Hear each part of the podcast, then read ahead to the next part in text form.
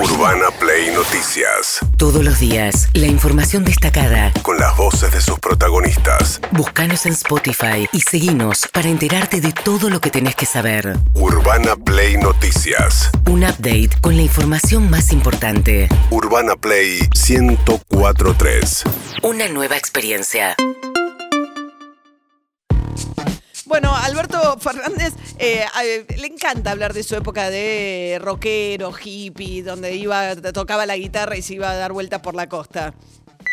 El otro día fui a, a Mar de Ajó, toda mi vida de chico, porque mis padres me llevaban a veranear allá, veraneaba en Cariló, después de adolescente, como era medio hippie, me iba a tocar la guitarra Villa Gesell. Toda mi vida padecí el regreso a Buenos Aires por la Ruta 11, y cuando vi lo que es la Ruta 11 hoy, hoy se llega por autovía a Gesell y a Pinamar, y que en los cuatro años que me precedieron la llegada al gobierno se hicieron creo que 17 kilómetros, y nosotros hicimos en medio de la pandemia 158 kilómetros de autovía.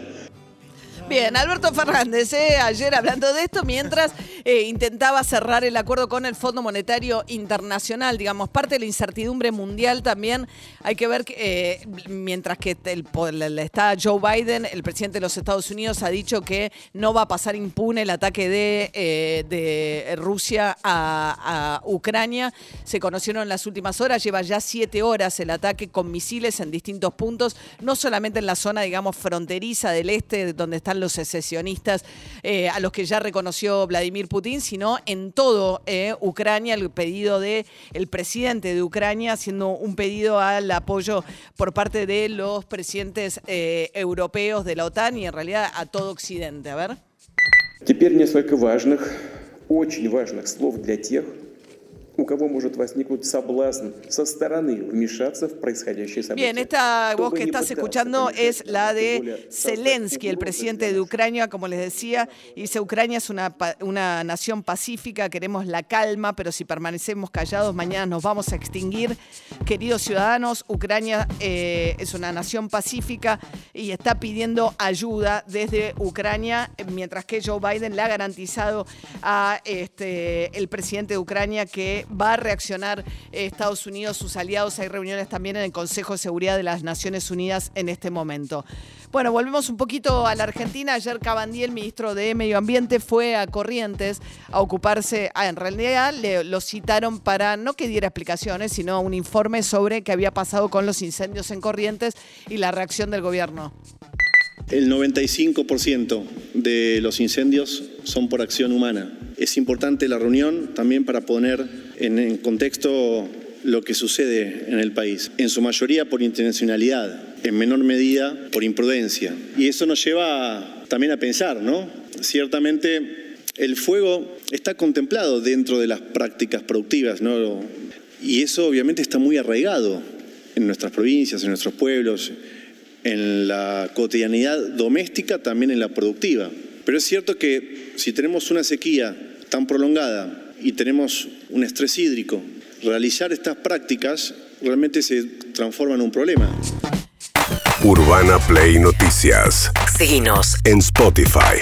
Bien, eh, hablábamos el otro día con este, biólogos, conservacionistas que trabajan en la zona, dicen que en efecto, eh, digamos, existe esta práctica para, para la, sobre La todo, quema de pastizales de parte de cierto sector de los productores que lo que hacen es quemar el, campo para limpiar y regenerar este, los pastos para el ganado. Para el ganado. El tema es que, obviamente, con la sequía y como están los humedales, estos fuegos se van de control. Nos explicaban que lo que hay que tratar de hacer son planes donde las quemas planificadas se hagan en invierno y no en verano, donde hay menos seca, una planificación, cosa que no existió a lo largo de todo este tiempo y en efecto después cuando se desatan esto, nadie lo hace a propósito, porque finalmente se perjudican todos. Está quemado el 10% del territorio de Corrientes, ¿no? Sí, esto que escuchábamos de Cabandier fue ayer en el Senado, hubo una reunión que duró cinco horas, donde se suponía que la oposición iba a ir fuerte contra Cabandier. Fue bastante tranquilo, recién al final hubo algún que otro cruce.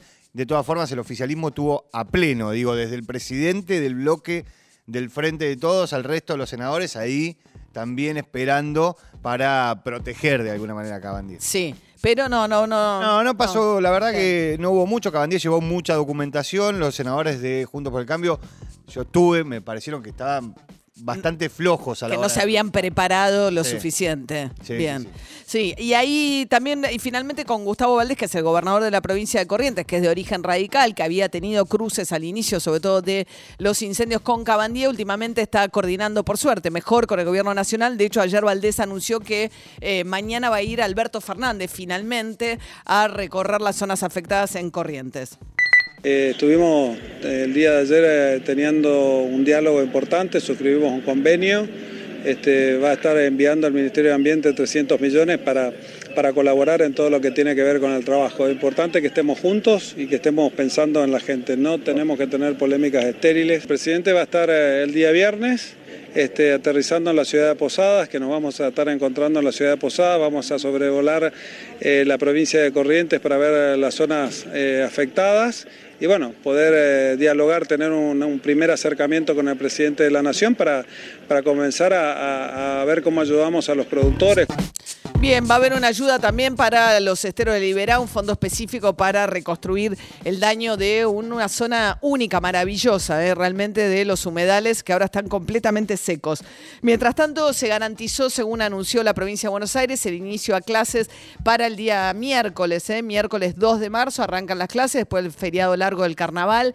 Eh, mañana viernes, durante los cursos de carnaval y las actividades que planifican las municipalidades, la provincia de Buenos Aires va a hacer una nueva noche de vacunas, intentando reforzar eh, el esquema de vacunación, sobre todo entre los más chicos que van a volver a clases. Y si bien hubo acuerdo con docentes, tanto en provincia como en la ciudad y a nivel nacional, en la paritaria nacional es un esquema de un aumento de 41% en tres tramos hasta el mes de septiembre, con revisión en septiembre. El punto de partida para un docente eh, inicial con jornada simple en la ciudad de Buenos Aires, va, el punto de llegada al El cabo de de esta paritaria va a ser 79 mil pesos. Pero lo que sí persiste es la discusión entre Soledad Acuña y Nicolás Kreplak por el uso de los barbijos. A ver, Soledad Acuña, la ministra de la ciudad. Tenemos los barbijos todavía con uso obligatorio en los espacios cerrados a partir de cuarto grado, pero nosotros lo hemos, no, no lo recomendamos y, y pusimos que no es obligatorio su uso en los más chiquitos del jardín y de primer, y segundo y tercer grado de la primaria. Y esto es así no por una cuestión sanitaria, sino por una cuestión educativa. Tenemos evidencia concreta que demuestra que el barbijo es una barrera en los aprendizajes en esta primera etapa donde los chicos aprenden a escribir, aprenden a leer y donde el sonido de las letras combinadas es fundamental. Así que nosotros les aconsejamos el uso hasta tercer grado, pero por un tiempito más vamos a tenerlo obligatorio a partir de cuarto y toda la secundaria. Bueno, y Nicolás Kreplak, el ministro de Salud de la provincia de Buenos Aires, decía... A mí me preocupa primero porque es mentira lo que dice la, la ministra de la Ciudad de Buenos Aires. Ya lo hicieron cuando dijeron que en las escuelas no se contagia y que había evidencia científica. Es mentira. Pero, y que, que además es grave, es peligroso. Y por otro lado, que le transmiten preocupación a los padres. Supuesto que además de ser mentira, le genera angustia a la familia. A mí me parece que es una es una maldad, que no lo tiene que hacer. Tendría que dejar de, hacer estas cosas. Si no van a hacer lo que se consensúa en todo el país y van a ir por puertas separadas, pero al menos que no le generen eh, preocupación y angustia a la familia. Urbana Play Noticias.